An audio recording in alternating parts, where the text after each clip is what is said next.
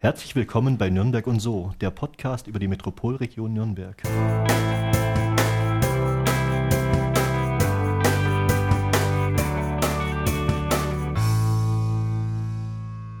Unser heutiger Gast kommt eigentlich aus Gera. Es hat ihn nach einem Studium der Landschaftsarchitektur in die Metropolregion verschlagen. Seine Großmutter brachte ihn auf seine heutige Leidenschaft und in 27 Jahren hat er über 30.000 Geschichten aus Deutschland gesammelt. Hier ist der Mann, der wie kein anderer Geschichten über das mittelalterliche Nürnberg kennt und diese in nächtlichen Erlebnisführungen im Fackelschein leidenschaftlich erzählen kann. Herzlich willkommen, Marco Kirchner.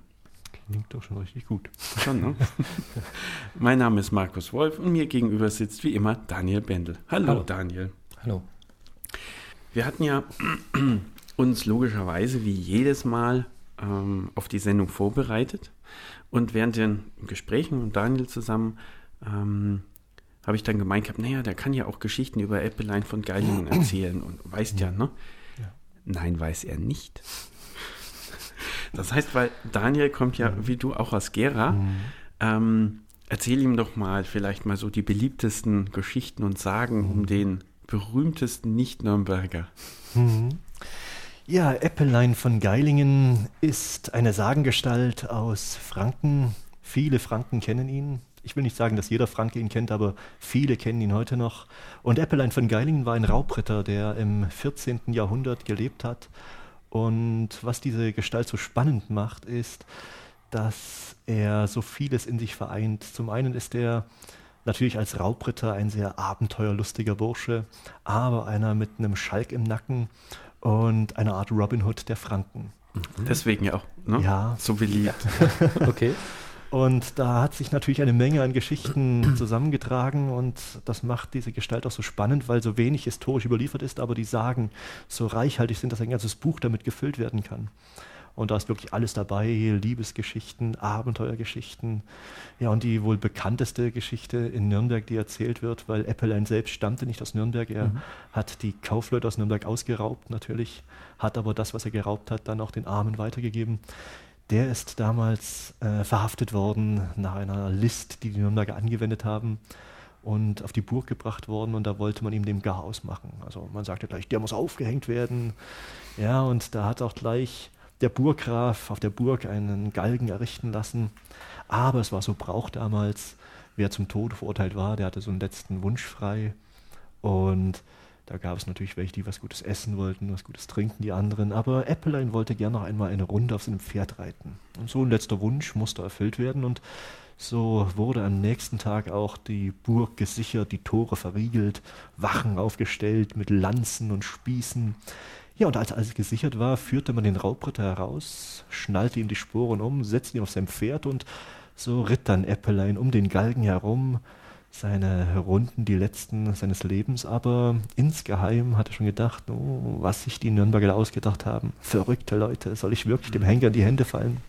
Naja, das wollte er natürlich nicht und so gab es einem Pferd die Sporen, das Pferd bäumte sich auf mit einem gewaltigen Sprung, sprang das Pferd über die Burgmauer, alle dachten, oh Gott, das schafft er nie, stürzt hinab in den Graben, aber da hörte man drüben von der anderen Seite des Grabens schon das Lachen. Alle rannten zur Brüstung und sahen dann den Raubritter auf der anderen Seite und er schrie den Nürnberger entgegen, Tja, meine lieben Nürnberger, wird wohl nichts. Ihr hängt erst einen, wenn ihr noch habt.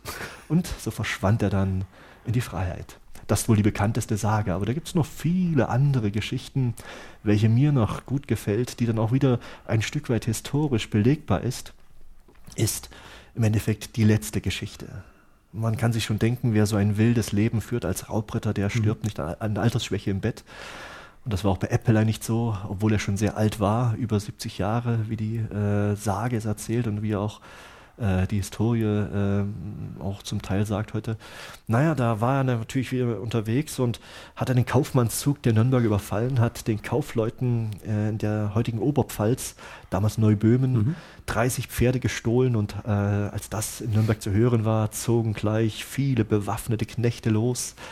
Und so stellte man dem Raubritter wieder eine Falle und die schnappte auch zu und ja, am 15. Mai 1381 in Neumarkt erfolgt dann die Hinrichtung. Eigentlich als Ritter hätte er einen ehrenvollen Tod verdient, leider nicht. Die Nürnberger verlangten, dass Eppelein aufs Rad geflochten wird. Zwei Stunden wurde Eppelein damals gerädert. Zum Schluss schlug man in den Kopf ab, so hatte es die Stadt bestimmt. Ja, aber das Schöne daran ist, äh, es ist nicht schön, aber das Schöne daran ist die letzten Worte des Raubritters. Als er damals in Neumarkt auf dem Richtplatz stand, da sagte er zu den Menschen, wie mir zu Ohren gekommen ist, wollen die Nürnberger gern an dem Tod meinen Kopf besitzen. Sie möchten meinen Kopf in ihrer Stadt ausstellen, möchten so ihren Triumph feiern. Mein letzter Wunsch ist, die Nürnberger sollen meinen Kopf nicht erhalten. Wenn sie gern was von mir haben wollen, mein Hintern steht zur Verfügung.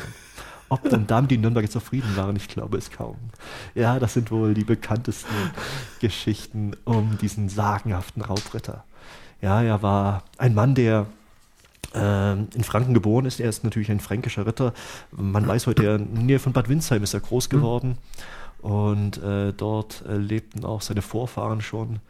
Das Interessante noch daran ist, am historischen Eppelein, mit ihm starb die Familie nicht aus. Sie lebte noch viele Generationen weiter. Erst zur Dürerzeit lebte eine letzte aus der Familie von Geilingen, Dorothea von Geilingen. Und die machte ihrem Vorfahren Eppelein damals alle Ehre. Sie war die Frau des Götz von Berlichingen. Also auch diesem berühmten Mann, der okay, sehr gut. deftige Aussprüche gerne benutzte. Ja, ja. ja und äh, wer noch wissen will, was Eppelein bedeutet, ähm, Eppelein ist eine Verkleinerungsform von Apollonius. Auch nicht mhm. besser wie Eppelein, ich weiß.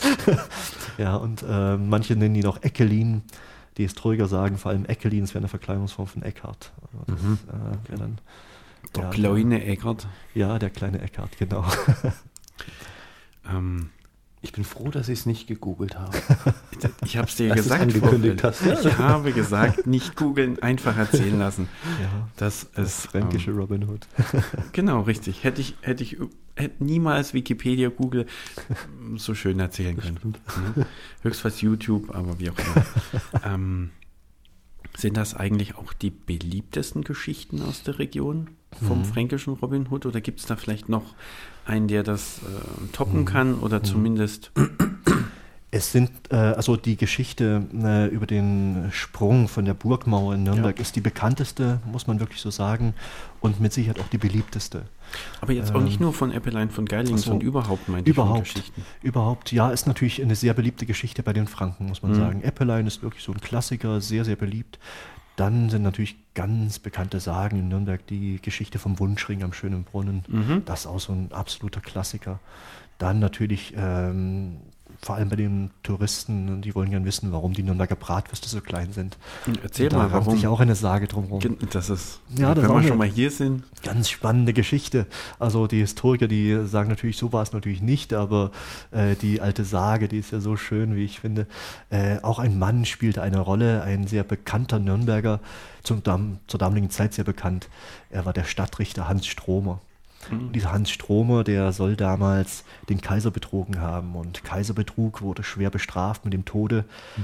Und das hat auch diesem Hans Stromer damals gedroht. Aber er hatte Glück, da er als junger Mann schon mal in seiner Heimatstadt verdient gemacht hatte, hatte mit Pferden gegen den Markgrafen von Ansbach ausgeholfen.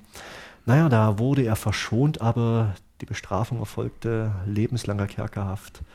Und so saß er dann fortan in der Burg im Lug ins Land, in dem einen Turm für den Rest seines Lebens. Und die einzige Freude, die der Mann da oben da hatte, in dieser langen Zeit dann, Tag ein, Tag aus, waren die zwei Mahlzeiten, die er Tag für Tag bekam. Es waren üppige Mahlzeiten, weil die immer von der eigenen Familie bezahlt wurden. Und da weiß man, er wünschte sich als Nachtisch immer eine Nürnberger Bratwurst dazu. Mhm. Er liebte sie sehr und, und eine reichte, denn zu seiner Zeit waren sie noch 100 Gramm schwer. Und das heißt, sie waren ungefähr fast so groß wie die Thüringer. Mhm.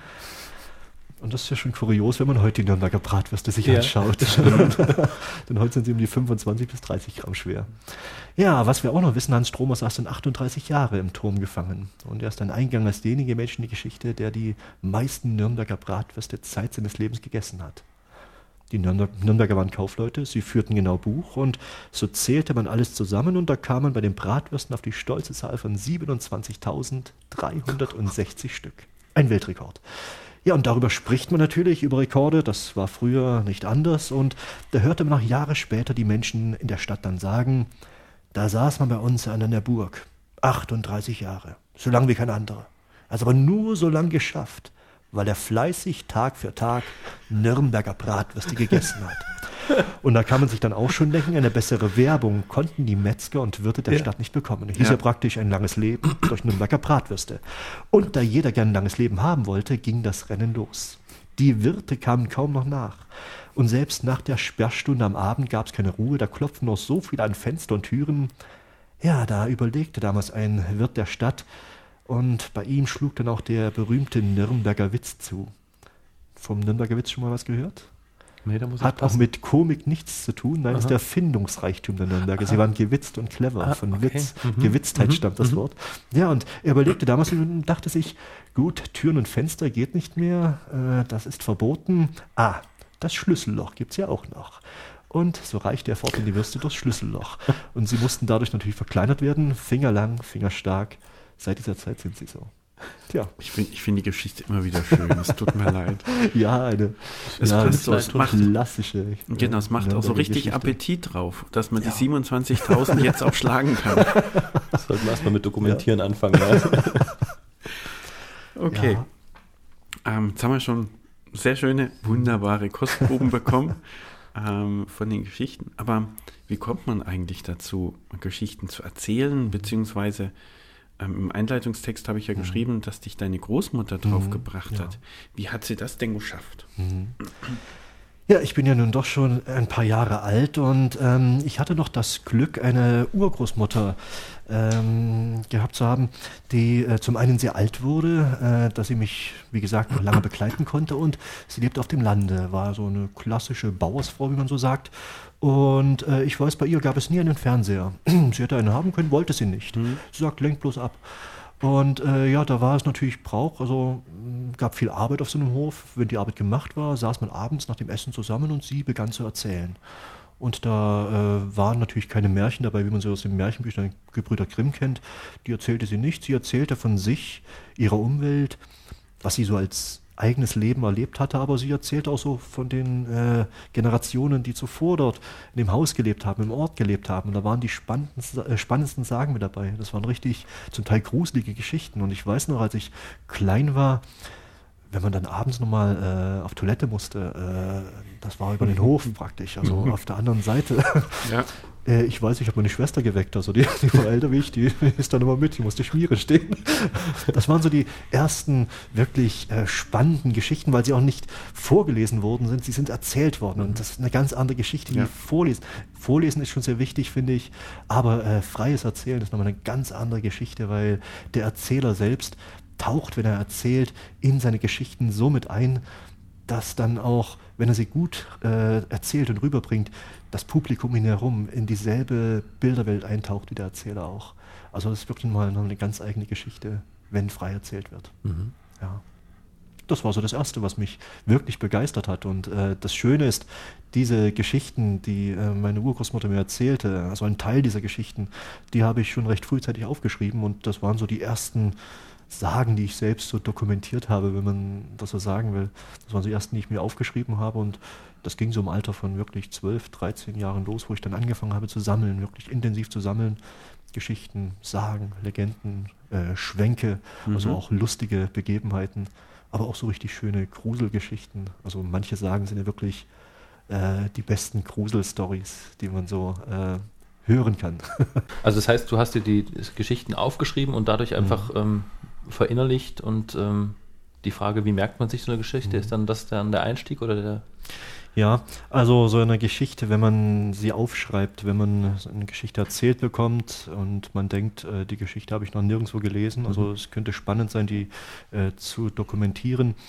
Ähm, manche schreiben sie wortwörtlich auf, muss man auch sagen. Dann die Volkskundler, die gehen da ganz intensiv an die Sache heran, nehmen sie auch heute meist per Tonband auf. Schon seit vielen Generationen nimmt man sie, solange es Technik gibt, auch per Ton auf, weil man oftmals den Wortlaut auch dann und den Dialekt äh, mitnehmen möchte.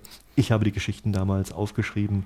Äh, Stichpunkte hätten gereicht, die wichtigsten Stichpunkte, weil jeder Erzähler, der dann selbst erzählt, baut sich seine eigene Geschichte dann daraus. Ja. Weil ähm, eine Geschichte zu erzählen heißt nicht, sie auswendig zu lernen. Das äh, machen auch manche, aber das dann rezitieren.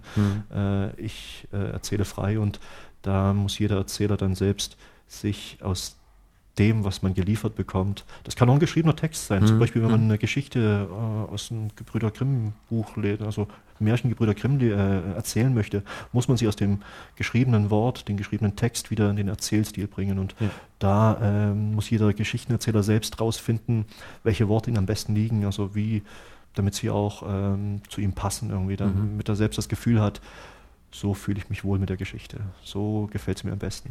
Und so funktioniert auch das Geschichtenerzählen. Man lernt keinen Text auswendig, man hat wie so einen Film, der dann im Kopf abläuft. Also man schreibt sich so sein eigenes Drehbuch mhm. so mit, äh, mit einem Storyboard, wie man es so schön ja, nennt auch. Ja. Und dieser Film läuft dann äh, im Kopf ab und man erzählt dann diesen Film praktisch mit den eigenen Worten, die ja. man dazu findet. Das können natürlich immer wieder dieselben Worte sein. Das kommt auch immer wieder vor, dass es dieselben Worte sind, aber manchmal, es kommt auf die Stimmung des Erzählers selbst drauf an, mhm. es kommt auf das Publikum ganz, ganz stark drauf an, weil eine Geschichte vor Kindern erzählt man völlig anders wie vor ja. Erwachsenen. Oder äh, wenn man so eine Männerrunde vor sich hat, mhm. äh, da erzählt man eine Geschichte auch völlig anders, wie wenn man so eine gemischte Damenrunde vor sich hat. Also da muss man dann als Geschichtenerzähler dementsprechend sich auch darauf einstellen können. Ja. Also da, wenn man das kann, dann funktioniert es ganz gut. Also Texte auswendig lernen muss man als Geschichtenerzähler nicht, aber man muss ähm, eine rege Fantasie haben, das auf alle Fälle. Mhm.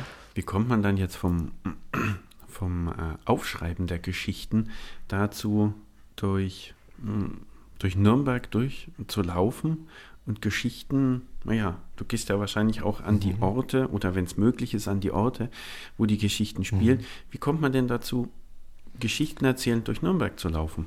Ja, das ist natürlich auch eine ganz interessante Sache, weil eine Geschichte, wenn man sie an einem festen Ort erzählt, äh, in einem Theater zum Beispiel oder in einer geselligen Runde, das reicht ja auch schon, mhm. ähm, ist natürlich auch schon eine ganz spannende Sache. Aber wenn man dann noch einen Ort besuchen kann, und das ist das Schöne an Sagen, dass man meist einen Ort noch dazu besuchen kann, ist das nochmal eine ganz andere Qualität, finde ich. Und das hat sich natürlich in Nürnberg angeboten und es war damals ein kleiner Zufall, muss ich auch sagen. Das war Meistens sind es Zufälle irgendwie. 12, ja. 13 Jahren. Das war so 2001, 2000 war es, glaube ich, sogar. Da waren Freunde aus dem Studium äh, bei mir zu Besuch in Nürnberg und die ähm, kannten, manche kannten Nürnberg, andere nicht. Und da dachte ich mir, hm, willst du die Stadt schon ein bisschen zeigen? Klassische Stadtführung gab es damals äh, äh das nicht. Hm. naja, wir waren alle jung damals noch und äh, dann kam noch dazu, äh, ich sammelte ja intensiv Geschichten und ähm, da wir dann doch auch abends eher unterwegs waren, dachte ich mir, gut, dann suchst du ein paar schöne, schöne, gruselige Geschichten für die raus und zeigst ihnen die Stadt auf diese Art und Weise. Und äh, das kam damals richtig gut an und so dachte ich mir, hm, hm, ja, probier's mal. Und so ging es los. Äh, war jetzt vor zwölf Jahren, äh, wo es losging und äh, Stück für Stück ist es dann gewachsen es gibt natürlich große Vorbilder. Ähm, solche Touren gibt es natürlich in Deutschland. Wenn man das dann macht, macht man sich schlau, wo es sowas auch schon gibt. Mhm. Freiburg zum Beispiel im Breisgau, die machen sowas auch schon seit den späten 90er Jahren. Ingolstadt, Frankenstein, sehr berühmt. Und dann natürlich England, äh, die Ghost Walks, mhm. äh, die gibt es schon seit den 70er Jahren dort. Mhm. Ghost Walks und dann die Story Walks noch mhm. äh, mit Kriminalgeschichten und dergleichen mehr, äh, wie Jack the Ripper und so. Ja, das war natürlich ähm, dann natürlich äh, Dinge, die man sich dann auch mal angeschaut hat. Und so hat sich das dann auch entwickelt von der eigenen äh, Figur her auch, dass man äh, die dann dementsprechend auch aufbaut. Und äh, deswegen auch die Kostüme, die ich dann trage. Äh, weil ich finde es schön, wenn, ich bin kein Purist als Erzähler, ich mag es, wenn äh, die Menschen noch was zu sehen bekommen. Also nicht nur die Kulisse, mhm. die Stadt, sondern wenn ich dann noch dazu passe. Ja. Und dann zu jeder Führung quasi die passende, das passende Kostüm. Äh, nicht ganz. Äh, es gibt ähm, so ein paar äh, Standardkostüme, will ich nicht sagen, aber es gibt so ein paar, ich muss mich ja auch drin wohlfühlen, den mhm. Kostümen. Deswegen habe ich sie auch dementsprechend äh, so zusammengestellt. Und es gibt natürlich Kostüme, die dann sich auch äh, nicht unbedingt nach den Touren richten. Das gibt es natürlich schon, aber äh, vor allem auch an der Witterung. eine Tour im Winter, äh, die ist natürlich äh, 90 Minuten ziemlich kalt dann mit der Zeit. Da muss man sich dementsprechend kleiden. Im Sommer, wenn es dann mal 35 Grad warm ist und so eine Stadt heizt sich im Sommer gewaltig ja. auf, da strahlen die Wände am Abend nochmal gewaltig ab, wie so ein Backofen mhm. ist die Stadt, dann muss man dementsprechend auch die Kleidung wählen, dass es dann äh, dementsprechend luftiger wird. So äh, orientiert sich das dann auch. Aber es gibt äh, spezielle Kleidung natürlich schon, äh, dann auch für eine mh, hm, spezielle Tour, also äh, kann man schon so sagen. Was ein Klassiker bei mir immer ist, ich mag diesen großen Schlapphut, den ich mal trage mit einer Feder dran. Ich mag diesen, ja, der hat eine schöne breite Krempe, schützt ein Stück weit auch vor der Sonne, gerade im Sommer, wenn die Sonne so langsam runter Du brauchst dann auch eigentlich so ein Fähnchen, ne? wie sonst die Stadtführer haben, oder so ein Schirm oder so. Nicht. Nein, brauche ich nicht. Immer. Das kommt auch noch dazu, weil ich dann, äh, weil ich immer abends äh, unterwegs bin, mhm. äh, habe ich meist äh, eine Fackel dabei. Also das mhm. ist natürlich dann äh, auch markant äh, und gut zu sehen. Ja, ich denke schon, dass ich ein Stück weit auffalle. Ich, mir mir fällt es heute nicht mehr auf, aber ich werde ab und zu mal gefragt, stört es Sie nicht, dass sie so angegafft werden. Mir fällt es heute nicht mehr auf, aber äh, wenn ich da so zurückdenke, zwölf Jahre zurück, wenn ich da historisch gekleidet äh, die ersten Mal durch Nürnberg gelaufen mhm. bin, hat man sich schon ein bisschen seltsam gefühlt. Aber heute ist das zweite Gewand, also ist das zweite Haut geworden, muss ich so sagen. Angegafft werden? Ja, das ist natürlich immer, äh, ähm, man ist in einer Großstadt. Mhm. Äh, Wäre es eine klassische Touristenstadt wie Rothenburg ob der Tauber, wenn da einer historisch gekleidet herumläuft, gehört es dazu. Ja, Nürnberg ist natürlich auch eine historische mhm. Stadt, aber Nürnberg ist eine Großstadt. Mhm. Und äh, da sind so viele Tag für Tag unterwegs, die so in ihren Tagesabläufen so festgefahren sind, die achten größtenteils gar nicht mehr auf die historischen Bauwerke. Wer so klassisch in seinem Tagesgeschäft drinsteht, mhm. der schaut nicht mehr nach der Burg, ja. es sei denn, er muss drum rumfahren. Mhm. Und der guckt dann natürlich schon, wenn er, uh, äh, der guckt dann schon, wenn jemand ihm entgegenkommt, der, der völlig anders aussieht, ja. wie aus einer anderen Zeit oder so. Manche denken, ist der verrückt oder so. Oder, äh, dann laufen oder, noch ein paar Leute hinterher, ne? Irgendwo eine Kamera oder so. das kommt schon vor. Äh, mir fällt es heute nicht mehr auf, aber ähm, ab und zu äh, spricht man mich heute darauf an, ähm, äh, die mit mir in der Gruppe unterwegs sind, sie werden aber angestarrt von, von den Menschen hier ringsherum. Mir fällt es ja nicht mehr auf, aber wenn ich so zurückdenke, die ersten Touren, die erste Zeit, das erste Jahr, da ist einem selber auch aufgefallen und es war nicht immer angenehm, muss ich auch sagen. Mhm. Aber äh, heute ist die zweite Haut. Heute, ja. ist, also, äh, heute ist wirklich die zweite Haut und wenn ich es anhabe, bin ich der Geschichtenerzähler. Also fühle ich mich richtig, richtig wohl, muss ich sagen. Musstest du damals eigentlich an die Stadt Nürnberg herantreten, um mhm. sowas machen zu dürfen oder ist das äh, nicht reglementiert? Mm, also ich bin dann schon ein bisschen reingestolpert, muss ich sagen. Also ich, mm, das ist wahrscheinlich das Beste, was man eigentlich mhm. immer machen kann. Man fängt erst mal an und genau. schaut, was auf ihn ja. zukommt. Ähm, man bekommt dann natürlich mit, wenn es dann etwas größer wird, was ja. man alles tun muss, wo man dabei sein muss. Äh, in Nürnberg, wenn man äh, solche Führungen macht, ist das Beste, wenn man im Verkehrsverein ist. Ja. Da sind alle touristischen äh, Angelegenheiten mhm. drin, zusammengefasst, Hotels, Gaststätten, mhm. Stadtführungen und was sein muss, Museen. Und äh, da hat man dann auch die entsprechende Plattform, da kann man seine Programme, seine eigenen Flyer dann auch an den entsprechenden ja. Orten auslegen. Man bekommt auch äh, ein Stück weit Werbung mit dann über die Stadt äh, geschaltet. Mhm. Ja, also äh, da bekommt man dann so im Laufe der Zeit mit, was gut ist, was man machen sollte. Ja, oh, das kam so mit der Zeit. Am Anfang ging es wirklich bin total blauäugig an die Sache rangegangen. Ich dachte, wo das losging vor zwölf Jahren mit 50 Flyern irgendwo ausgelegt, klappt das schon. das war es natürlich nicht. Ja. Man musste auch lernen, dass Werbung ein bisschen anders funktioniert. Aber mhm. äh, ja, also äh, ist gewachsen. Im Laufe der Zeit wirklich richtig schön gewachsen. Mhm. So, dann haben wir ja relativ viel über das Thema Geschichten erzählt. Mhm. Gibt es denn ähm, also über die Touren, Entschuldigung. Mhm. Gibt es denn eine von den Touren, die du machst, die dir am besten gefallen oder wo du sagst, da die mache ich am liebsten mhm. oder die kommt am meisten mhm. oder richtig gut an? Also zum Beispiel, ich besuche ja ganz gerne mal die Halloween-Führung, also zumindest mit meiner Tochter mhm. zusammen. Mhm. Weil ich immer finde, das hat so, das ist so ein schöner, schöner Übergang, ne? Nicht zu viel Halloween ja, irgendwie. Ja. Das ist aber eigentlich mal schön, schönes, Stimmt. ja, zum Halloween. Man verbreitet nicht mehr erzählen, man weiß, was mhm. da Genau, gibt es denn irgendwelche Geschichten mhm. oder irgendwelche Touren, wo mhm. du sagst, die gefallen dir jetzt am besten? Mhm. Das wechselt natürlich immer. Die Touren, die ich äh, äh, durchführe, die sind ja auch alle im Endeffekt äh, unter meiner Hand entstanden. Die sind ja alles im Endeffekt äh, mhm. Touren, die ich entwickelt habe. Äh, sie waren alle mal irgendwie äh, mal meine Lieblingstouren. Es wechselt natürlich auch immer mal. Mhm. ist mal eine Zeit lang sind es die Mordsgeschichten, die ich ganz spannend finde.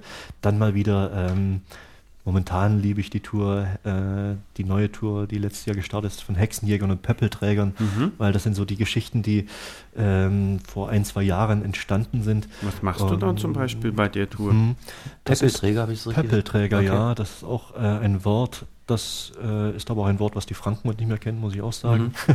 das auch den Franken entwischt. Pöppel nannte man früher die Poltergeister in Franken. Ah, okay. Und ein Pöppelträger ist ein klassischer Geisterjäger, ein äh, mhm. Ghostbuster, ja.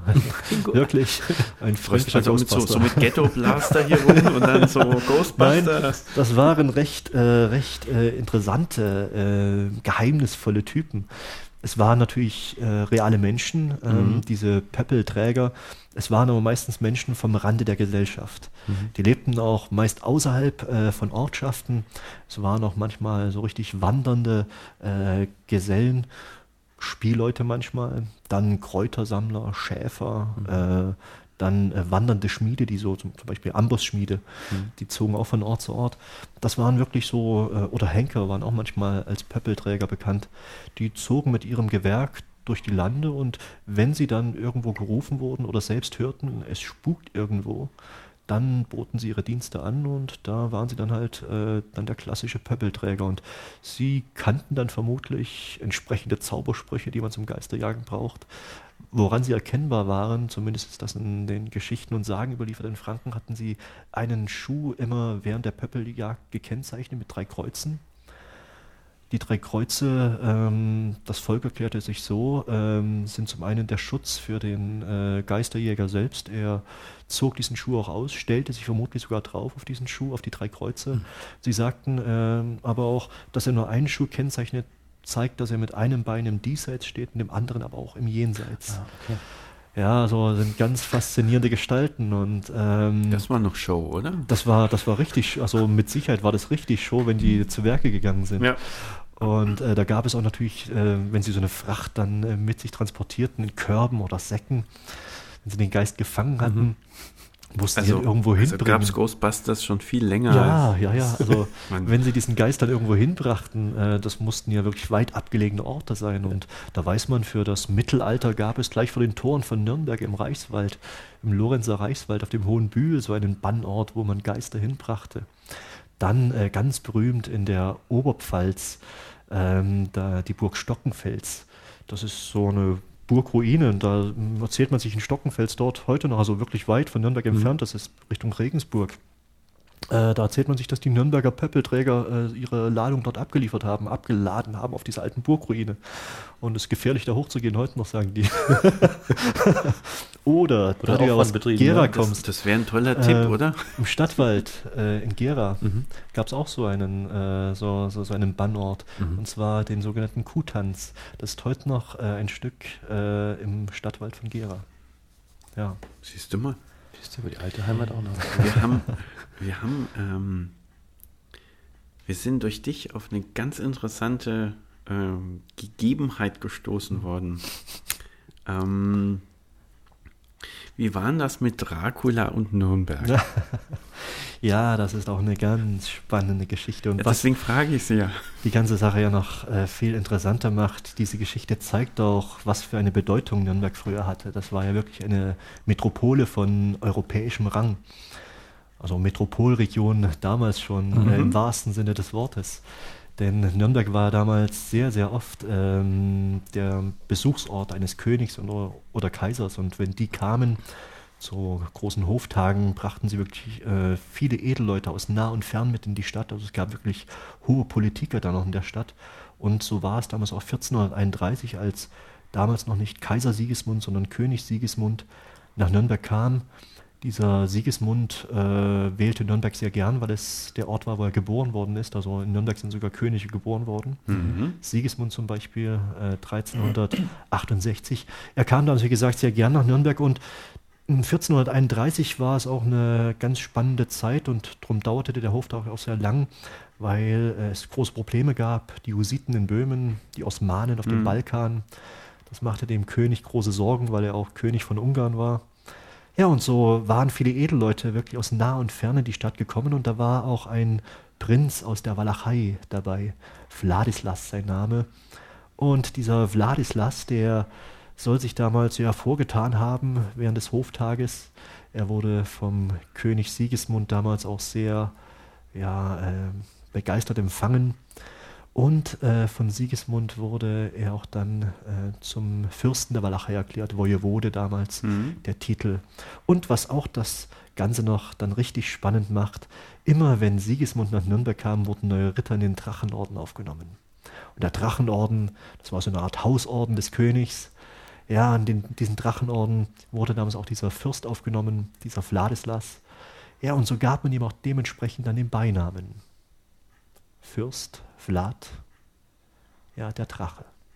Das Ganze wurde auch gleich ins Lateinisch übersetzt, weil damals wurde vieles ins, ins Lateinisch übersetzt, wie heute alles ins Englisch übersetzt werden ähm, muss meist oder oft getan wird.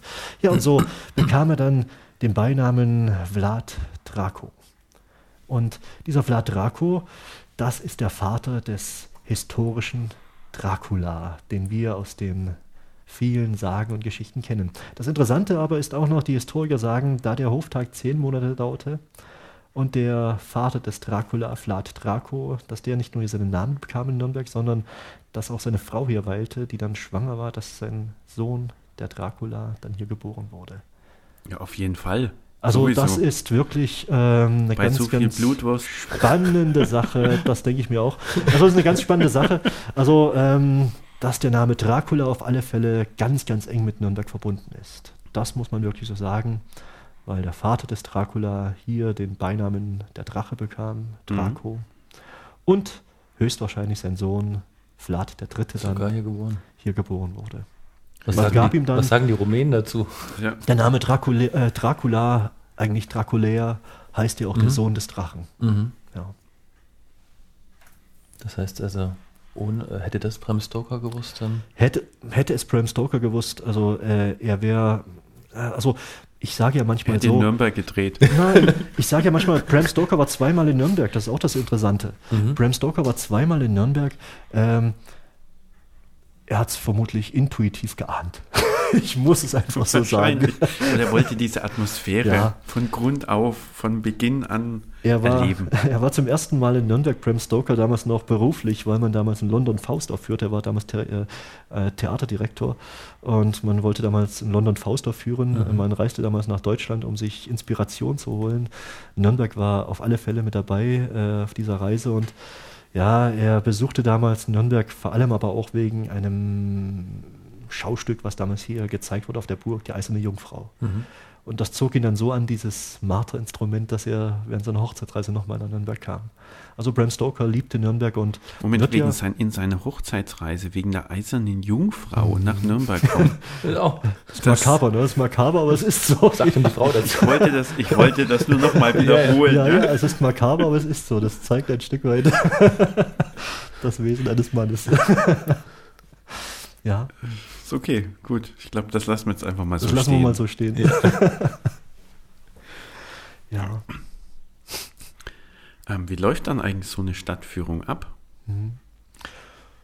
Ja, die Stadtführung läuft äh, in der Form ab, dass man äh, zum Treffpunkt kommt, sich vorher natürlich informiert, dass es überhaupt sowas gibt, Mhm. dann zum Treffpunkt kommt, vom, vor Ort gibt es dann auch die Karten, man zahlt dann und dann geht's los. Also mm, man kommt zum Treffpunkt, sieht mich Immer, dann. immer beim Touristen, ne, glaube ich. Immer ähm, an der Touristeninformation am Hauptmarkt, genau. Man sieht mich dann, äh, ist auch das Gute, dass man mich erkennt, Mhm. weil ich historisch gekleidet bin. Wenn es Abend ist, brennt dann oftmals schon im Vorfeld die Fackel. Das sieht man dann schon, weiß schon, was auf einen zukommt, aber dann, wenn dann die Tour zum Beispiel um neun beginnt, die meisten Touren beginnen abends um neun, mit Schlag der Abendglocke geht es dann richtig los. Da taucht man dann ein in die Geschichten, meist mit einer Anfangsgeschichte. Ist es dann der erste Schritt, ähm, quasi um die eigene Achse dann zum schönen Brunnen? Also der Klassiker sozusagen? Nein, nicht immer. Also äh, die Touren, die ich habe, sind jetzt zehn oder elf. Äh, ich muss selber mal einen Überblick wieder beschaffen, also, weil immer so äh, mhm. die Weihnachtstour, die fällt natürlich immer raus. Äh, das Jahr über, die kommt dann immer nur klassischerweise an äh, in der Adventszeit. Äh, es sind natürlich immer ähm, meist andere Themen. Es gibt mhm. die klassischen Gruseltouren, da erzählt man natürlich nichts vom schönen Brunnen. Mhm. Da fängt man an zum Beispiel mit dem Schlag der Abendglocke. Warum ja, ja. die Glocken in Nürnberg so lange läuten, mhm. abends um neun. Dann natürlich. Warum? Äh, tut es? Weil die Tore schließen. Weil die Tore, Weil die Tore zum Beispiel ja. schließen. Aber es wird das ja auch weiß eine man, Geschichte Das weiß man. Oscar, Oscar, die, die ganzen mhm. Oscar-Bücher, ja, die ja. zu Zeiten, also wo man halt auch versucht hat, das ein bisschen mhm. zu erzählen um, um, äh, um, um den jungen Dürer herum. Mhm. Wenn man die natürlich mhm. der Tochter vorliest, so wie ich, dann kriegt man das mit, warum um 9 Uhr die Glocken lange läuten. Es wird aber noch was anderes dazu erzählt in Nürnberg. Äh, und zwar eine Geschichte von einem Kind, was sich verlaufen hatte im Wald, im Reichswald. Es war das Kind eines Kaufmannes und der Kaufmann selbst war nicht da. Das Kind war fortgelaufen, weil es was Süßes wollte. Die Mutter sagte, es gibt nichts. Äh, die Geister suchen. Es gibt mhm. nichts Süßes. Äh, wir haben auch keinen Honig mehr. Die Imker aus dem Wald, die Zeitler, wie man sie nennt, mhm. die kommen erst morgen und so lange musst du halt warten. Und ein Kind von acht, neun Jahren, wenn das was Süßes will, das wartet nicht bis zum nächsten Tag. Also das weiß wohl jeder. Und so rannte der kleine Junge los, raus in den Wald. Er lief und lief auf der Suche nach äh, den Zeitlern, aber er fand sie nicht, er war auch abgelenkt, weil es war ein schöner Tag, die Vöglein zwitscherten, er lief also in den Wald hinein und rannte. Und erst als es Abend wurde, als die Sonne langsam verschwand, die Schatten im Wald immer länger wurden, da bemerkte er, oh je, du hast dich heillos verlaufen. Und da erschrak er auch noch, weil ja, die wilden Tiere im Wald erwachten. Und das war mhm. schon vor vielen Jahrhunderten und da gab es wirklich noch ja, auch große Tiere draußen in den Reichswäldern. Da erschrak er so sehr und er kniete sich hin und flehte natürlich zum Himmel. Er möchte gern ein Zeichen bekommen, er möchte äh, einen Weg finden raus aus dem Wald und da hörte er ein Glockenläuten. Und das Glockenläuten kam nicht aus dem Himmel, sondern aus einer ganz bestimmten Richtung. Der Junge dachte sich, oh, da wo Glocken geläutet werden, da müssen ja Menschen sein. Und da lief er durch die stockdunkle Nacht immer dem Glockenschlag hinterher und so fand er zurück nach Nürnberg. Und da kann man sich natürlich fragen, warum haben die Glocken damals in der Stadt so lange geläutet? Und da sagt man, die Mutter, die war natürlich ängstlich, ihr Sohn war davongerannt. Sie hatte so eine Angst, dass sie am Abend alle Geistlichen der Stadt bat, doch mal die Glocken zu läuten, so als Zeichen. Ja, und das Ganze ist natürlich schon viele Jahrhunderte her und da fragt man sich natürlich heute auch, wenn man neugierig ist, warum läuten die Glocken denn heute noch? Und da kommt der Vater ins Spiel, ein reicher Kaufmann. Und da sagt man, der hat damals so viel Geld gespendet, als er das hörte, dass sein Sohn auf diese Art und Weise nach Hause kam, dass noch heute davon allabendlich um 9 Uhr die Glocken geläutet werden können. Und so kann man heute noch, wenn man sich verirrt hat, den Weg zurück in die Stadt finden. Ja. Das ist richtig zurück an die Tresen. Ne?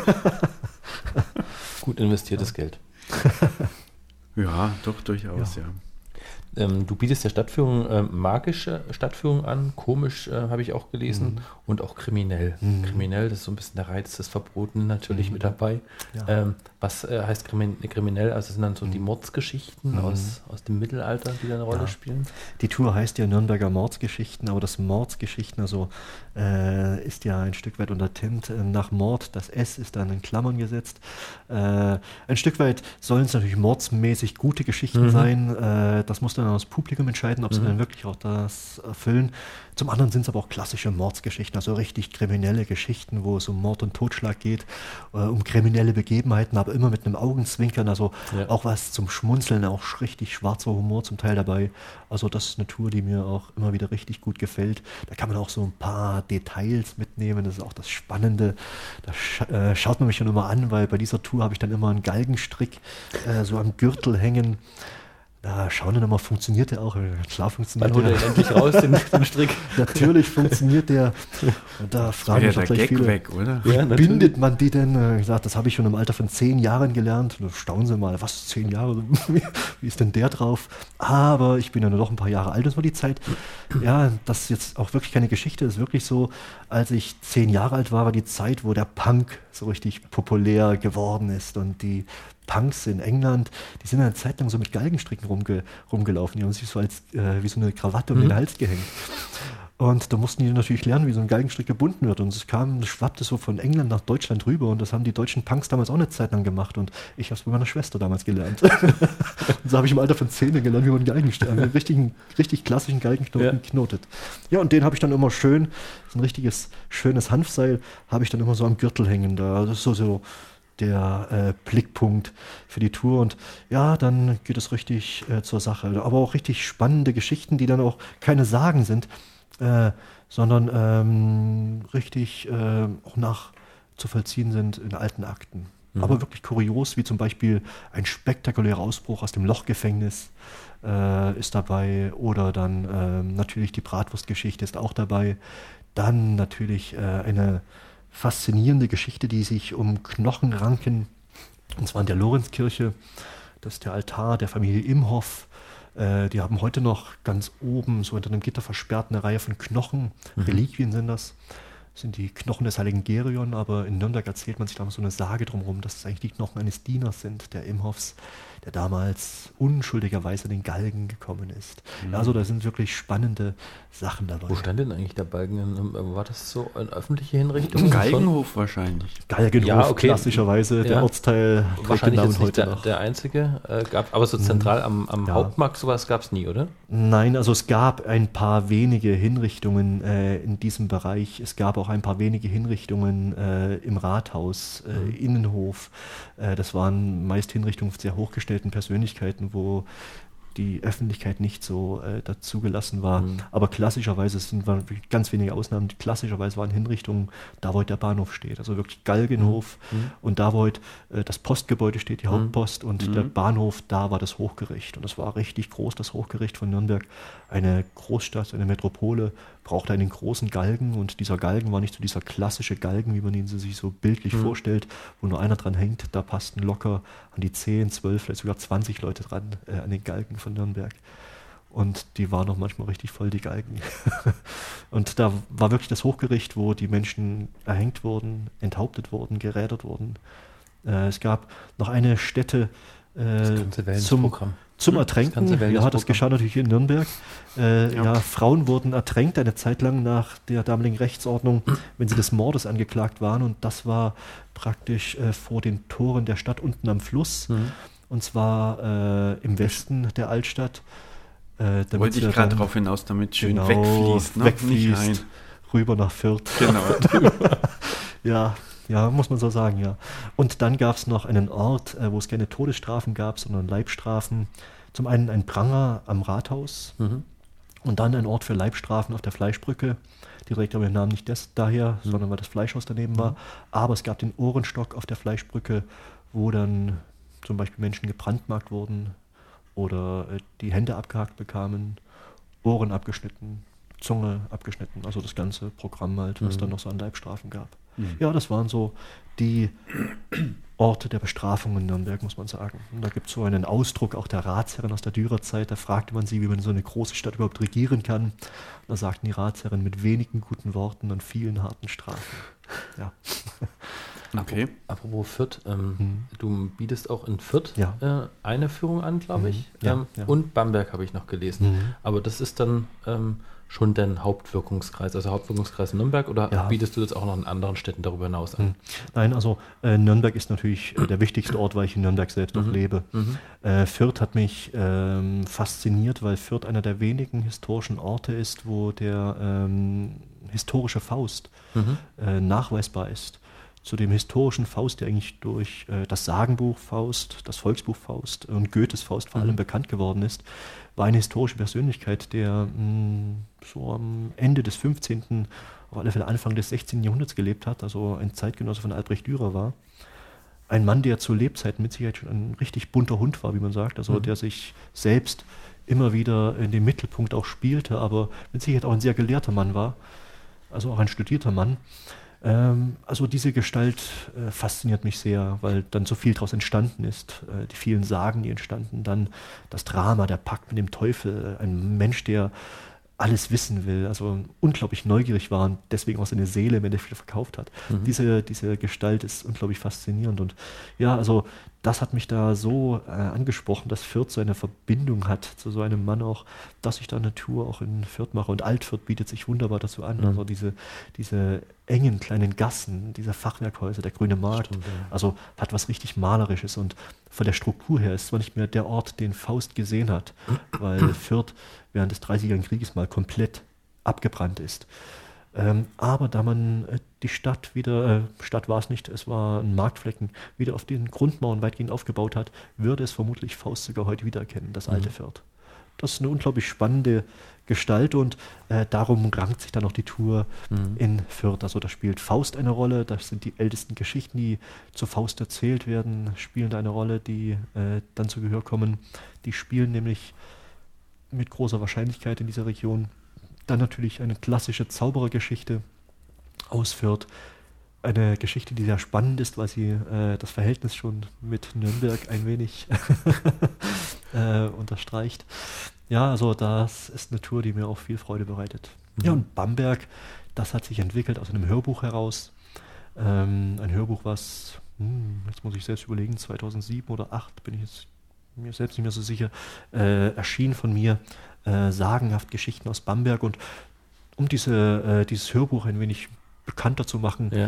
äh, haben wir uns damals, äh, oder habe ich mir damals auch diese Tour durch Bamberg einfallen lassen. Die lief damals einen ganzen Sommer lang in Bamberg äh, regelmäßig Jetzt ähm, kann man sie nur noch buchen als, äh, als Privattour, wenn man so will. Weil Bamberg ist doch ein Stück weit weg. Ja, natürlich. Ja. Und Bamberg ähm, kommt auch noch dazu, hat äh, auch ein so großes, breites touristisches Angebot, da muss ich nicht noch extra mitmischen dort. Nein, nein, also äh, ich bin gerne in Bamberg, aber es reicht, wenn ich so ein, zwei Male im Jahr in Bamberg bin. Da erzähle ich ganz gerne mal die Geschichten wieder und gönne mir dann noch ein schönes Bier hinterher. Apropos Bier, wir Bier. waren ja in unserer letzten Sendung, waren wir in Bamberg gewesen. Ja. Und äh, das Schlenkerler, das, mhm. also, äh, gibt es da auch äh, vielleicht eine Geschichte dazu oder ja. wie, das, wie der Name entstanden ist? Also das Schlenkerler ist ja ein Rauchbier. Ja, genau. Und äh, hätte ich jetzt Wort, gar nicht geschmeckt. Nein? ja, dieses schlenkerne Bier, da erzählt man sich natürlich in Bamberg auch eine Geschichte dazu. Der Wirt, ähm, der dieses Bier damals gebraut hat und ausgeschenkt hat, gab mhm. diesem Bier seinen Namen. Ist eine sehr makabere Geschichte auch. Ähm, das ist immer hier genau richtig. Ja. Dieser Mann, der äh, soll damals selbst ganz gern äh, sein Bier getrunken haben. Das tun Wirte ganz gern mal. Mhm. Der hat das auch getan, aber er hat das Ganze manchmal auch ein bisschen übertrieben und wenn er dann so auf die Straße gegangen ist, dann torkelte er natürlich gewaltig von einer Seite auf die andere und manchmal strauchelte er auch und fiel mitten auf die Straße und da passiert eines Tages das Unglück, dass ein großer Fuhrwagen vorbeifuhr und ihn überrollte. Alle dachten schon, oh, oh Gott, oh Gott, der gute Wirt ist tot, aber zum Glück hatte er überlebt. Ja, aber da er sich ganz gehörig verletzt hatte bei diesem Unfall, sind die Knochen dann nicht in der Form wieder zusammengewachsen, wie sie hätten zusammenwachsen sollen. Und wenn er dann so lief, musste er mit seinen Armen immer ganz ordentlich rudern. Er schlenkerte also. Ah. Deswegen Schlenkerler. Die makabere Geschichte dazu. Die ist gut. Das passt. Also das kann ich mir so richtig vorstellen. Ja. Jetzt sind äh, Markus und ich ja auch äh, Hörbuchliebhaber und mit Nürnberg und so ähm, produzieren wir ja sogar was äh, im Bereich Audio. Äh, wie bist du auf die Idee gekommen, ein Hörbuch äh, zu, zu mhm. machen? Das ist vor ein paar Jahren geschehen. Äh, da trat ein Verleger mal an mich heran. Mhm. Äh, wir sprachen über das eine oder andere. Er hat äh, damals noch keine Hörbücher produziert. Ähm, wir, er fragte mich, ob ich mal ein Buch vielleicht mal rausbringen wollte so auf dies, äh, ich glaube, so war es ungefähr das Gespräch. Ich habe gesagt, ja, wäre vielleicht nicht schlecht, aber eine Sage, der Begriff Sage sagt ja eigentlich schon, also es war immer eine Geschichte, die erzählt mhm. wurde. Mhm. Und da wäre wohl ein Buch ähm, nicht unbedingt heutzutage mehr das passende Medium. Ist zwar wichtig, dass die Geschichten nicht verloren gegangen sind, dass man sie aufgeschrieben hat, aber ein Hörbuch wäre vermutlich viel, viel besser, äh, das viel, viel bessere Medium äh, mhm. für so eine Geschichte, sie wieder äh, weiter zu transportieren. Modernes Medium. Und so äh, fragt er mich dann gleich eine Woche drauf, wie sieht's aus? Hast du keine Lust? Wollen wir es nicht zusammen machen? Und so entstand das damals. Mhm. Ja, und da ist dann das äh, Sagenbuch zur Stadt Nürnberg herausgekommen, Nürnberger Sagen und Legenden. Ein Jahr später kamen dann noch sagenhaft Geschichten aus Bamberg. Ja, und äh, dieser Verlag hat sich dann in den Kopf gesetzt, zu jeder, zumindest bekannten deutschen Stadt, ein Sagen-Hörbuch rauszubringen. Hätte ich natürlich alle, alle Zeit machen können. Nein, nein, nein, nein. Äh, da sind ja Verleger dann zum Teil sehr ungeduldig, muss mhm. man auch sagen, ja. auch verständlich. Mhm. Äh, das hätte für mich bedeutet, dass ich dann nur noch äh, mhm. Hörbücher schreibe, aber das äh, und erzähle, das hätte mich dann auf diese Art und Weise auch nicht befriedigt, hätte mir nicht gefallen, mhm. da ich schon äh, gerne den Kontakt zum Publikum mhm. habe. Also ich stehe gern vor Menschen und erzähle. Es muss auch keine große Gruppe sein, es können manchmal kleine Gruppen sein, mhm. liebe es aber auch ganz große Gruppen. Äh, das hätte bedeutet, wie gesagt, dass ich das hätte aufgeben müssen und das äh, war mir dann doch nicht äh, das Liebste. Und so hat er dann natürlich andere äh, Autoren ins Boot geholt, andere Erzähler. Ich habe dann bloß noch ein Hörbuch mitgeschrieben und zwar zu Augsburg. Mhm. Äh, das ist auch noch ein Hörbuch, was zumindest vom Text her von mir stammt. Ja. Dann hätte man doch aber eigentlich das viel geschickter machen können. Ähm, wenn du schon sagst, dass das nicht so dein Fall mhm. ist, mhm. ähm, dann hätte man doch zumindest eine Lesung machen können, also mhm. vor Publikum mhm. aufnehmen können, sowas, was wir jetzt machen. Hätte ja, das wäre oder am besten gemacht. oder am besten noch viel schöner, man hätte dir ein Mikrofon in die Hand gegeben oder wie jetzt so ein schönes angenehmes Headset ja. und einfach genau das aufnehmen, was du erzählst. Hätte vermutlich Sinn gemacht. Ja, doch, das äh, klingt gut. drüber nachdenken. Wir, wir, sollten mal drüber nachdenken. Gut, bleiben wir in Kontakt. du, du, du, äh, also das heißt, du hast gerade selber gesagt, du schreibst die auch, also mhm, die Texte kommen ja, auch von ja. dir. Bist du sonst ähm, schreiberisch unterwegs? Mhm. Ja, so äh, Texte, äh, also Geschichten, die man selbst erzählt, ähm, als Erzähler, also frei erzählt, die muss man natürlich trotzdem irgendwo fixieren. Mhm. Und so schreibt man sie manche Geschichten sind wirklich genauso aufgeschrieben, wie ich sie erzähle. Mhm. Andere sind in den wichtigsten Stichpunkten, sehr ausführlich Stichpunkten aufgeschrieben. So sind die meisten Geschichten äh, festgehalten, die das Wichtigste äh, transportieren dann auch äh, in den Geschichten. Aber ich schreibe dann natürlich auch richtig, ähm, gerade wenn ich für einen Verlag äh, Geschichten schreibe, da muss man dann natürlich dementsprechend äh, ähm, eine Geschichte richtig äh, ausarbeiten. Gibt es denn gerade so ein aktuelles Projekt, was mhm. du machst? Ja, äh, das ist ein Kinderbuch, was ich schreibe. Das äh, bestimmt auch mit Mordsgeschichten, oder? Entstand, ja, also äh, es hängt natürlich mit Sagen zusammen, das Buch. Und es entstand, äh, ich will noch darüber nichts weiter sagen, aus ein paar Sagenfragmenten, mhm. die mir so gut gefallen haben, dass ich gesagt habe, da muss eine Geschichte draus entstehen. Mhm. Und als die Geschichte dann fertig war zum Erzählen, und die werde ich dieses Jahr auch in Nürnberg erzählen, weil es eine Nürnberger Geschichte ist, mhm. dachte ich mir, Moment einmal, da muss noch mehr draus entstehen. Weil die Geschichte schließt zwar Nürnberg dann ab, sie ist rund für die mhm. Stadt Nürnberg, aber man kann sie noch viel, viel weiter spinnen, äh, stricken. Mhm. Und äh, so äh, entsteht da ein Buch daraus. Ja. Ich will darüber jetzt, wie gesagt, noch nichts weiter erzählen, weil Wann kann man es kaufen? Ab wann ist es geplant? Uh, schauen wir mal, Ende des Jahres müsste okay. eigentlich soweit stehen. Mhm. Das ist schön, ja. das sind, wir haben einfach Gäste, die so fasziniert von ihrem Thema sind, dass sie nicht ihre neue CD oder ihr neues Buch präsentieren wollen. Nein, also das ist wirklich noch äh, das ist okay. ja, so in der Arbeitsphase, aber äh, das macht viel, viel Freude und viel Spaß. Äh, das äh, auszuarbeiten. Also es gibt wirklich so Zeiten, da erzählt man lieber und dann mal wieder hat man Momente, da sitzt man ganz gern wirklich äh, in einer ruhigen Minute mal da, wie jetzt zum Beispiel bei dem Wetter sitzt man draußen im grünen Garten mhm. und ja. hat da seinen Schreibblock. Also ich bin da wirklich noch so der, äh, der Klassiker, also wirklich so oldschool. Ich habe da wirklich noch so einen Schreibblock und äh, schreibe mir das alles mhm. schön auf und was mir nicht gefällt, wird dann richtig durchgestrichen. Also das muss, also das gefällt mir richtig gut. Das, das mache ich immer bei, bei To-Do-Listen. Das ist mhm. viel schöner, wenn man so ja. durchstreichen kann. Das kann man dann immer noch eintippen irgendwo mhm. auf einem PC, aber ich, ich schreibe das erstmal per Hand auf. Das gefällt mir irgendwie viel, viel mehr. Da kann man sich so, so ein paar Randnotizen machen und dann so einen kleinen Kringel noch am Rand, wo noch was kurz reingeschrieben wird. Und, und also das sieht meistens ziemlich bunt aus, wenn ich schreibe, ziemlich verrückt, aber ich komme noch durch durch die Texte und das ist ja auch das Wichtige. Zu dieser daran. Art Geschichtenerzähler, wie du das bist, passt auch gar kein Laptop. Da muss, da muss so ein Buch einfach her. Das man braucht ja, den natürlich auch, aber. ja, klar, warum denn nicht? Ja. Man muss ja irgendwie ja. dem gerecht werden. Ähm, wir haben ja jetzt ganz viel gehört über, über Nürnberg, über Reisende, mhm. über Kinder, die ähm, im Wald rausrennen und wieder mhm. zurückkommen.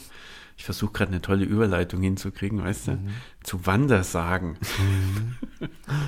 Wandersagen. Richtig. Eine, Was sind eigentlich Wandersagen? Mhm, auch ganz interessant. Wandersagen nennt man Geschichten, die man sich an verschiedenen Orten genauso erzählt. Mhm.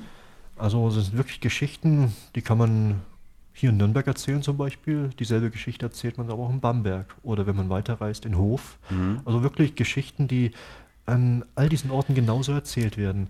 Das sind Wandersagen und da kann man sich natürlich fragen, äh, wie kann das sein, dass eine Geschichte, die man in Nürnberg jetzt gehört hat, dass die genauso in Bamberg erzählt wird oder an einem ganz anderen Ort. Mit den gleichen Namen oder anderen? Mm, mit dem manchmal selben Namen sogar mhm. oder äh, mit denselben Ortschaften, wie zum mhm. Beispiel äh, eine klassische Wandersage ist die Geistermesse von St. Lorenz. Das ist eine Geistergeschichte, die man sich in Nürnberg erzählt um die Familie Imhoff, mhm. dass da mal eine äh, Frau von Imhoff, Clara Imhoff ihr Name, ähm, eines Nachts, dem Glauben, dass sie die Morgenmesse von St. Lorenz besucht, aufsteht, sich anzieht, vor die Tür rennt, hinüber zur Kirche geht und sie sieht auch, die Tür ist offen, drin spielt die Orgel, denkt, oh, hast dich schon verspätet, sie rennt hinein und sieht auch überall Menschen mehr als sonst bei der Morgenmesse. Mhm. Ja, aber dann merkt sie, irgendwas stimmt hier nicht. Die Stimme des Priesters, die kannte sie, aber Moment dachte sie, das ist doch die Stimme von dem Priester, den man vor ein paar Tagen auf dem Kirchhof begraben hat. Und plötzlich sieht sie um sich herum Schatten, Geister, Verstorbene. Ja, und natürlich, was für eine Panik die Frau dann äh, erfasst. Man kann es mhm. sich gar nicht so richtig vorstellen. Sie, sie erschrickt, sie will losrennen, will schon losbrüllen vor Angst, aber sie verstummt, denn sie hört eine Stimme an ihrem Ohr, eine Stimme, die sie kennt, die Stimme ja, einer Freundin von ihr, die ebenfalls schon verstorben ist. Und die sagt zu ihr, du hast die Messe, du hast die Messe der Geister, die Messe der Toten gestört, die sich hier in der Nacht vor aller Seelen immer versammeln. Wenn dir das Leben lieb ist, verlasse sofort das Haus. Und da rannt, rannte natürlich diese gute Clara Immerfort gleich zur erstbesten Tür hinaus. Aber sie hörte schon in ihrem Rücken die Schlussworte des Priesters ite misa est, das sind so die lateinischen Schlussworte der Messe, und sie hörte daraufhin auch schon, wie die Geister losrannten, loskreischten, und sie spürte die ersten dürren Hände in ihrem Umhang. Den verliert sie auch schnell, aber sie schafft es zum Glück durch die Gräber hindurch, und sie sieht noch links und rechts, die Gräber standen alle offen. Ja, und am nächsten Morgen, die Herrin, die gute Clara Imhoff, ihr ging es immer noch nicht gut, schickt man den Knecht dann los und als der am Kirche vorbeikommt, sieht er, dass auf jedem Grab ein Fetzen von dem Mantel seiner Herrin liegt. Die Geister haben ihn in tausend Stücke zerrissen. Ja, diese klassische Geistermesse von St. Lorenz, eine schöne Geistergeschichte aus Nürnberg, denkt man. Man erzählt sie genauso zur Lorenzkirche in Hof. Und man erzählt sie zur äh, Kirche äh, unserer lieben Frau, der oberen Pfarre in Bamberg. Mhm. Eine klassische Wandersage also. Mhm. Nicht immer zur selben Familie, sind unterschiedliche Namen, aber zweimal dieselbe Kirche dabei, zweimal die Lorenzkirche. Das sind klassische Wandersagen und Wandersagen erklärt man heute so, die sind von einem Ort zum nächsten gewandert, zum Beispiel mit Kaufleuten, mhm. die ja, natürlich sich äh, unterhalten haben nach getaner Arbeit. Wenn sie im Gasthaus saßen, in einer fremden Stadt, saßen sie in einer Runde und erzählten natürlich Geschichten. Und wenn die gut ankamen, die Geschichten, wurden die dort weitererzählt. Und irgendwann blieben die Geschichten halt dort hängen und äh, wurden dort verortet, wie man sagt, also um einen Ort herum ja, äh, gebastelt. Ja, und Spielleute gehörten natürlich auch dazu. Das waren Unterhalter im Mittelalter. Die zogen auch von Ort zu Ort und erzählten auch Geschichten. Nicht jeder konnte Musik machen, von denen mit Sicherheit nicht. Ja. Insofern erzählten sie auch Geschichten und ja, so, äh, so sind die Geschichten dann wirklich von Ort zu Ort gewandert. Und was auch noch eine klassische Wandersage in Nürnberg ist, ist die Geschichte vom Dudelsackspieler. Ähm, das ist ein Brunnen, den man in Nürnberg sehen kann, auf dem Unschlittplatz. Und dieser Dudelsackspieler, der da steht, von dem erzählt man es sich, dass er mal in so einer sehr bierseligen Nacht dummerweise im Rinnstein gelandet war. Es war aber auch die Zeit der Pest. Mhm. Und der Pestkutscher machte keinen Unterschied, wer am Rinnstein damals lag. Nachts, der war ein Toter, ein Pesttoter und so lud er alle auf. Und so wäre dieser arme Teufel fast in die Pestgrube gekommen. Eine klassische Wandersage, die vermutlich die Donau heraufgewandert ist. Denn in Wien erzählt man sich dazu wohl die bekannteste Geschichte vom lieben Augustin. Auch ein äh, Sänger, ein Musiker, vermutlich ein Dudelsackspieler, denn er wird auch so dargestellt in Wien. Ja, man hat ihm dort den Namen Augustin gegeben und äh, gibt es dieses klassische Lied, Ach du lieber Augustin, alles ist ja, ja. ja, auch eine klassische Wandersage. Ja. Okay, gut. Jetzt wissen wir das auch. ähm, du hast mir mal erzählt, dass die Aufklärung mhm. ähm, die Geschichten verändert hat. Mhm. Was meinst du damit? Mhm. Pardon. Ja, es geht um das Weltbild der Menschen. Ähm, jede Zeit hat ihr eigenes Weltbild. Auch mhm. wir haben unser Weltbild. Ob das in 100 Jahren noch genauso funktioniert, dieses Weltbild, weiß kein Mensch. Und die Aufklärung hat dann natürlich ganz ordentlich aufgeräumt äh, vor 200, 300 Jahren, als die Aufklärung losging. Pardon. Da ähm, hat sie natürlich mit dem Aberglauben der Menschen aufgeräumt. Zum einen war es sehr gut, denn die Aufklärung beendete zum Beispiel solche, solche dramatischen Geschichten wie die Hexenverfolgung. Mhm, ja. Aber sie hat dann natürlich auch die Geschichten äh, verändert und die Aufklärung war vermutlich dafür verantwortlich, dass äh, manche Geschichten, auch die Märchen zum Beispiel, die die Gebrüder Grimm dann aufgeschrieben haben, dass die dann äh, verniedlicht wurden. Also äh, ein Märchen erzählt man heute vorrangig Kindern. Hm. Hat man früher nie getan. Märchen waren Geschichten für Erwachsene. Okay. Und da hat die Aufklärung dafür gesorgt, dass wirklich Geschichten zum einen verloren gingen, weil man sie als Ammenmärchen, mhm. als äh, äh, Humbug mhm. abgetan hat. Man hat nicht den Wert der Erzählkultur drin gesehen, damals noch nicht. Ähm, dass zum einen Geschichten verloren ging oder dass Geschichten halt dementsprechend umgearbeitet wurden, umgeschrieben worden sind, dass sie zum Beispiel verniedlicht, verkindlicht worden sind. Hm, ja, Gibt es also, da Beispiele da ist ein dafür? Stück weit was verloren gegangen. Naja, äh, wenn man sich heute eine Elfe vorstellt, äh, mhm. was denkt man, eine Elfe, so daumengroß, niedlich. Großer Flügel. Großer Flügel, fliegt von Blüte zu Blüte. Ja, genau. Ja, und, und die Star Trek-Variante natürlich, ne, vom Elfen. Äh, nicht Star Trek, sondern Herr der Ringe. Äh, Star Trek auch. Achso, Star ja? Trek auch, ja. Ach ja, stimmt, ja, ja, ja, ja, stimmt, die spitzen genau. Ohren, ja. Richtig. Ja, also ob sie spitze Ohren hatten äh, bei unseren äh, äh, Vorfahren, die Elfen, so bei Herr der Ringe, äh, mhm. die Elben, mhm. das ist nämlich das deutsche Wort. Elf ist Englisch. Mhm. Also ein Wort, was wir eigentlich früher nicht gebrauchten. Das klassische deutsche Wort ist Elbe mhm. oder Elben für die Mehrzahl oder Alp. Das Wort Alp macht es schon wieder etwas deutlicher, was äh, Elfen nämlich auch sein können. Die kommen aus den Bergen. Der Albtraum. Ah, Mist. Der Albdruck. War 50-50 Chance. Der Albtraum, der Albdruck. Sie konnten nämlich okay. auch ähm, das ganze Gegenteil sein von als lieb und süß, mhm. auch sehr groß, gewaltig, gefährlich. Und sie konnten ähm, natürlich, ähm, ja, wie kann man es am besten erklären?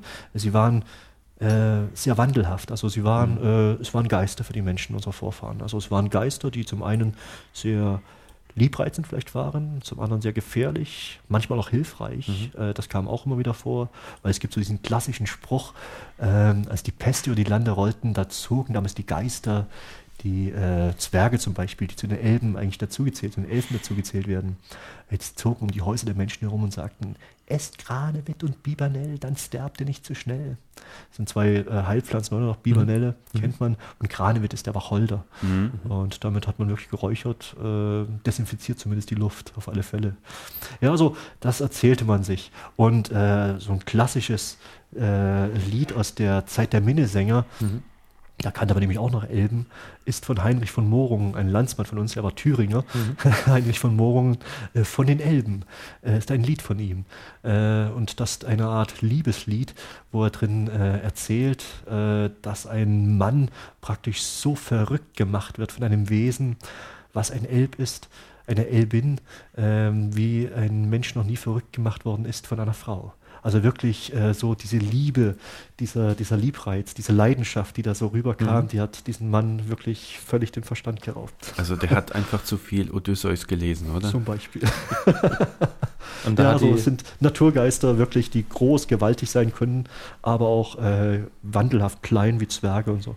Ja, also da, äh, da die Aufklärung natürlich äh, schon äh, ganz gewaltig äh, äh, mit in die Richtung gedrängt, dass wirklich Gestalten, die für unsere Vorfahren, also vor der Aufklärung, äh, manchmal äh, als fürchterlich galten, äh, oder ähm, respektvoll zumindest galten, wurden sie auf wirklich Minimalgröße geschrumpft mhm. durch die Aufklärung, dass man nur noch drüber lächelt oder sagt, süß. Okay. ja, so eine Art kleine Aufklärung fällt mir jetzt ein, gab es doch jetzt in den letzten Monaten, da ging es so ein bisschen politische Korrektheit, da ging es ja auch darum, mhm. bestimmte alte Märchen und so weiter, äh, dass da Begrifflichkeiten wie zum Beispiel der Neger, dass man das nicht mehr, mhm. dass das nicht mehr heute passt. Aber der heißt jetzt, doch so. Ja, aber dass es halt umgeschrieben werden soll. Also zumindest gab es die Diskussion ja, darum, ich weiß nicht, wie das ausgegangen ist. Also es gab immer, es gibt immer wieder äh, äh Diskussionen auch um Märchen, um Sagen nicht so, aber um Märchen, weil äh, sie halt bekannter sind, mhm. ähm, weil sie wirklich über den überregional bekannt sind. Ja. Gibt, gab es ja schon seit den 70er Jahren die Diskussion, äh, ob Märchen zu grausam sind für mhm. Kinder. Mhm. sind sie nicht, sage ich. Mhm. Äh, sie ähm, geben immer eine Botschaft wieder, dass Gute siegt. Also, ja. also achte darauf, dass du gut bist, mhm. dann kommst du auch weiter. Also dann ja. passt es auch. Also, also Märchen sind wirklich für Kinder relativ einfach, weil sie eine ganz einfache ja, Schwarz-Weiß Schwarz-Weiß ist einfach, einfach gestrickt. Ja, genau, richtig. Und das werden, braucht man da damals, also in der Entwicklungsphase ist das relativ wichtig, dass man wirklich dieses, diese ganz strikte Trennung mhm. hat, um auch selbst ähm, ja, und diese Diskussion gab es wirklich so in den späten 70ern, auch noch in den 80ern, ob denn Märchen nicht zu grausam sind, ob man sie nicht umschreiben soll. Mhm. Gut, das haben die Gebrüder Grimm auch schon gemacht, die mhm. haben auch schon manche Geschichte so immer ein Stück weit wieder abgeflacht, ja. äh, immer seichter gemacht. Also das, ja, das passiert Geschichten immer wieder. Was natürlich auch ganz interessant ist, weil man auch sagt, bei einer Sage zum Beispiel, ähm, hat sie sich denn nicht verändert im Laufe der Jahrhunderte? Ähm, heutzutage verändern sich Geschichten vermutlich schneller, als sie früher sich veränderten. Mhm. Und das hängt damit zusammen, wenn eine Geschichte nur mündlich weitergegeben wird, versucht der Erzähler äh, zumindest die Quintessenz der Geschichte immer beizubehalten. Er verändert sie nie. Manche Erzähler erzählen sie genauso wortwörtlich, wie sie sie selbst gehört haben. So sind sie wirklich transportiert worden über Jahrhunderte hinweg. Ähm, sobald aber eine Geschichte verschriftlicht wurde, also aufgeschrieben wurde, ab diesem Zeitpunkt verändern sie sich. Mhm. Also das Geschriebene. Glaubt man eigentlich gar nicht. Ne? Ja, das glaubt man nicht, mhm. aber eine Geschichte, die, sobald sie mal aufgeschrieben worden ist, verändert sie sich, denn die Erzähler vergessen sie dann, sie wissen, sie aufgeschrieben. Ja, okay. und so wird sie dann immer wieder weiter. Äh, also äh, doch selber merken. Und ja. Das ist das, was du eingangs ja, auch meintest, ja. deswegen muss man eine Geschichte auch nicht äh, genau. auswendig Man muss sie nicht auswendig lernen, die Quintessenz der Geschichte ist wichtig, man muss das Drehbuch im Kopf haben, das, die das, Bilder. Das ist super für alle Schauspieler, oder? Einfach keinen Text mehr lernen, einfach sagen, ihr müsst die Quintessenz der Geschichte, genau. ne? Junge trifft Mädchen, heiratet, die Quintessenz der Geschichte, ja. genau. Ähm, als jemand, äh, der jetzt hier in der Region ähm, ja nicht verwurzelt ist, weil du ja eben nicht von hier kommst, aber so viele mhm. Geschichten mhm. und Orte kennst, mhm. ähm, hast du einen Ort, den du in der Region empfehlen kannst? Mhm. Das kann ein kulturell, mhm. kulturelles sein, ja, ein Ausflugsziel. Mhm. Muss jetzt nicht Nürnberg sein, aber du sagst, das ist was, wo du dich vielleicht zurückziehst oder ja. Ja, da kann man natürlich gleich mehreres nennen. Also wenn man in Nürnberg ist, ich laufe schon äh, unglaublich gern unten an der Pegnitz lang, egal ob flussaufwärts, mhm. plus abwärts, liebe ich sehr. Mhm. Äh, ich mag sehr gern in der Natur sein. Also ich bin wirklich, äh, sobald es äh, möglich ist, bin ich gern draußen, bin mhm. gerne, also jetzt gerade, wenn es grün äh, geworden ist, ist alles, ich liebe das. Also ich bin wieder, und klassischerweise, wenn man äh, in die fränkische Schweiz hochfährt, also ich wandere gern, ich bin gern im Wald, ich bin kein hektischer Wanderer, der wirklich mhm. schnurstracks Hauptsache Kilometer schaffen. Ja. Nein, nein, ich äh, verweile gern und äh, schaue und äh, höre ganz gern mal.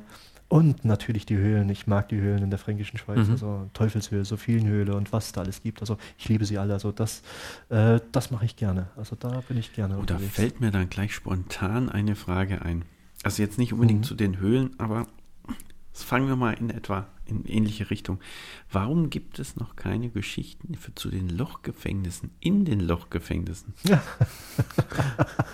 ich meine, es geht um Höhlen, ne? Es ging ja, um ja, Ich meine, meine Tochter liebt das. Also die mhm. geht mhm. im Jahr bestimmt drei, vier mhm. Mal in die Lochgefängnisse mit mir. Mhm. Ähm, ich kann mir da echt toll vorstellen, da drin die schönsten Geschichten zu haben. In so der Atmosphäre. Ja. 21 Uhr ist es dunkel, Stromausfall, nur eine Kerze leuchtet. Mhm. Ja, soll ich es erzählen? Soll ich es nicht erzählen? Doch, ja, ich erzähle es. Also, die Nürnberger Mordsgeschichten. die Tour von mir, die war als solche mal in den Lochgefängnissen geplant. Mhm. Das war, äh, ich kenne die Lochgefängnisse auch schon seit vielen, Ja. vielen Jahren.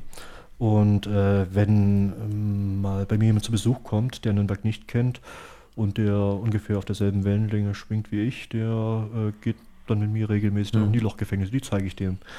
Und ähm, da dachte ich mir, weil ich äh, zu den Lochgefängnissen auch eine ganze Reihe von Geschichten habe, wäre doch mal eine spannende Sache, da unten was zu machen. Und Mhm. äh, die dort äh, selber führen, die kennen mich zum Teil auch, die sagen, natürlich, kein Problem, aber das können wir selber nicht entscheiden, Herr Kirchner. Da muss ich an unseren Chef wenden. Und naja, da habe ich gedacht, gut, äh, voller Elan habe ich mich da an die Arbeit gewagt. Bin dann natürlich äh, telefonisch auch weiter vorgegangen, habe dann den Chef angerufen, der sagte auch super Idee, Herr Kirchner, aber ich kann es auch nicht entscheiden, noch ein Stück hoch. Ja, bin ich dann immer höher gerutscht, dann äh, telefonisch. Ja, bis ich dann zum obersten Chef kam, der Nürnberger Museen damals, und der sagte, hm, Herr Kirchner, hm, eigentlich, eigentlich ähm, mag ich nicht so die Disneysierung meiner Einrichtungen. Disneysierung. Ja, ein Entschuld- Wort, was ich äh, auch damals bis noch bis, Das heißt jetzt Star Wars, das Star Warsisierung, ne? Disney wird ja umbenannt. Er wusste noch gar nicht, was ich davor hatte, aber äh, äh, er sagte dann auch gleich äh, darauf, aber Sie können mir gern äh, Ihr Konzept mal zuschicken. Wir planen ja auch sowas ähnliches eigentlich äh, für Mhm. die Lochgefängnisse. Schicken Sie mir mal Ihr Konzept zu, vielleicht können wir ja äh, zusammenkommen. Mhm. Da sagte ich, Moment dann mal, äh, Sie planen selbst so etwas, äh, ich soll Ihnen mein Konzept zuschicken. Äh, daraus wird wohl nichts. Mhm. Und das war der letzte Kontakt und daraus ist dann die Tour Nürnberger Mordsgeschichten entstanden. Da äh, wird halt bloß eine Geschichte zum Lochgefängnis erzählt, vor dem Rathaus und die Tour geht dann weiter praktisch von Schauplatz zu Schauplatz, wo dann die anderen Mordsgeschichten geschehen sind, zumindest in einem Teil ihrer Ja. Handlung.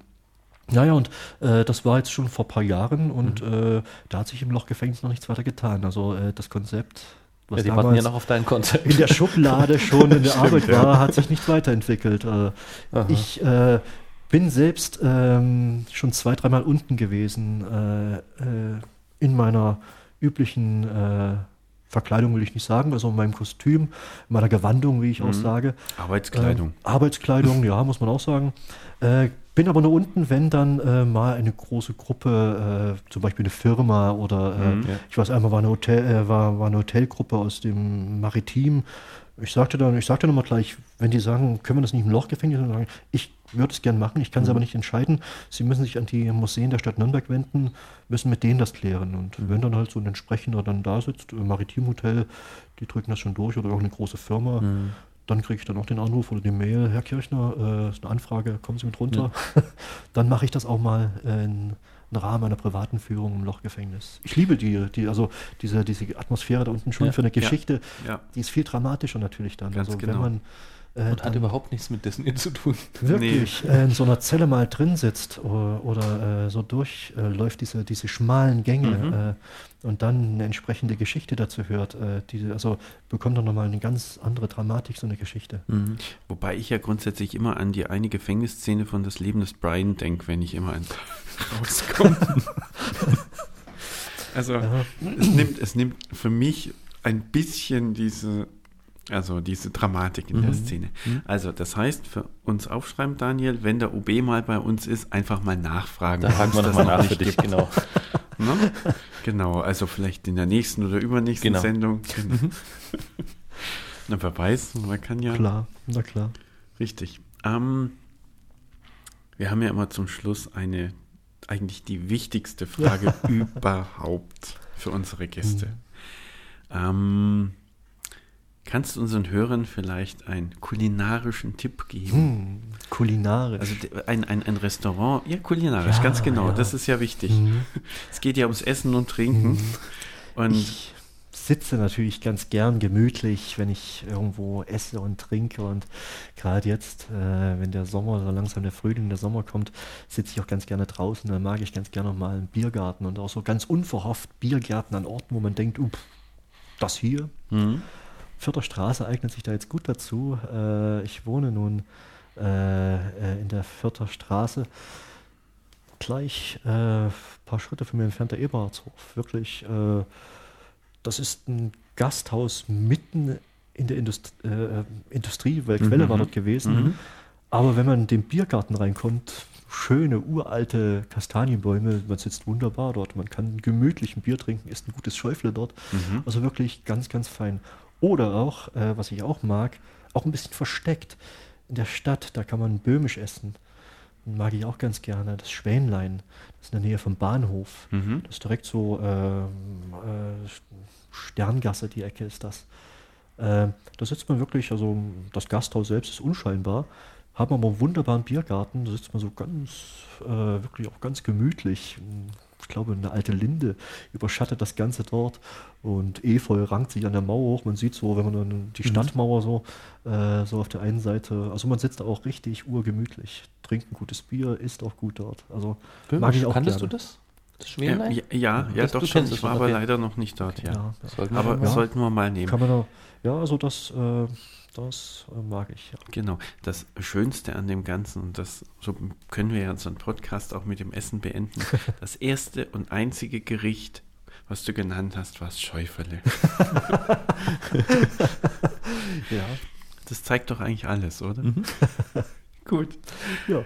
Also vielen herzlichen Dank für das Gespräch. Ja. Vielen herzlichen Dank, dass du da warst und war toll, wieder mal Geschichten zu hören über mhm. Nürnberg. Vielen Dank. Ja, ich habe zu danken. Dankeschön. Tschüss. Ciao.